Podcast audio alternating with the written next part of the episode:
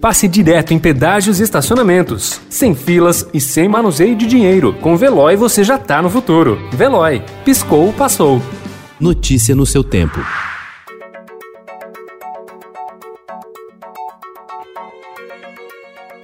Olá, seja bem-vindo. Hoje é quinta-feira, 10 de dezembro de 2020. Eu sou Gustavo Toledo, ao meu lado, Alessandra Romano. E estes são os principais destaques do jornal Estado de São Paulo. Demissão no turismo deflagra ofensiva do governo na Câmara. Pretexto foram críticas dirigidas a Luiz Eduardo Ramos, mas o objetivo é influir na sucessão de Rodrigo Maia. No lançamento do Instituto Conservador Liberal, Eduardo Bolsonaro falou em erro nas eleições municipais, admitiu que a Aliança pelo Brasil pode não vingar e traçou planos de ingressar em partido disposto a mudar de nome. Facebook é acusado de monopólio na justiça. Sem plano, Pazuello agora fala em vacinação ainda neste mês.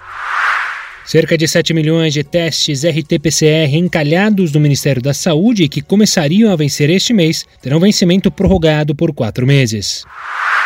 Importação de revólveres e pistolas tem imposto zerado. Selic fica em 2% ao ano, mas previsão é de alta de juros. Centenário de Clarice. Autor ainda faz leitor estremecer a cada frase insólita.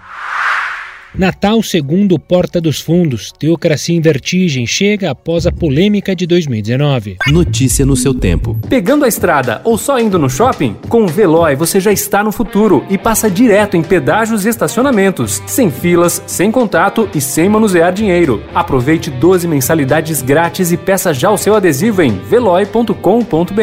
Veloy, piscou, passou.